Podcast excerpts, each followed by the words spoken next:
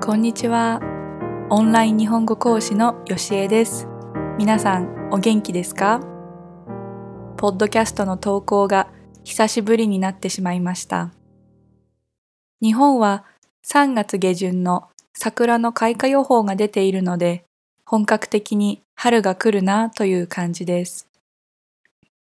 この前、友達と竹久夢二という日本の大正時代に生きた画家の展示を見に行ってきました。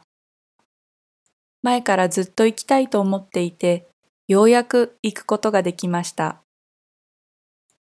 大正時代は1912年に始まり、15年間という短い時間の中で起きた大正デモクラシーと呼ばれる民主化運動によって政治、社会、文化の各分野が発展した時代です。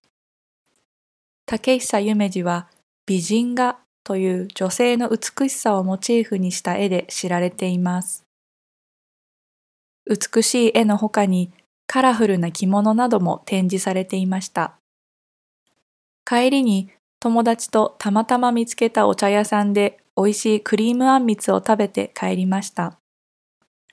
クリームあんみつは日本の代表的なスイーツの一つで、みつ豆と呼ばれる甘い豆、あんこ、寒天、フルーツなどの上にアイスクリームが乗っているデザートです。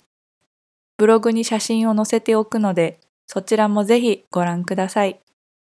それではまた次のエピソードで。